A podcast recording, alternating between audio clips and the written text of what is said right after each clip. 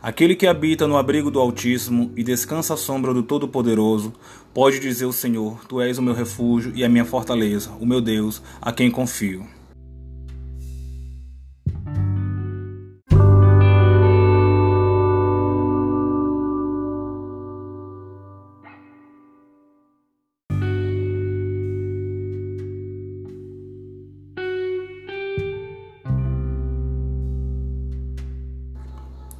Ele o livrará do laço do caçador e do veneno mortal.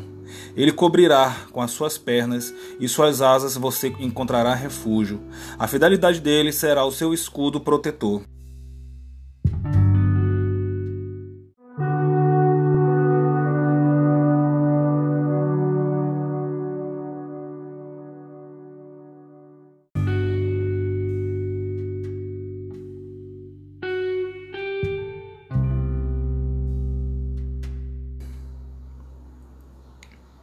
Você não temerá o pavor da noite, nem a flecha que voa de dia, nem a peste que se move à sorrateira das trevas, nem a praga que devasta ao meio-dia.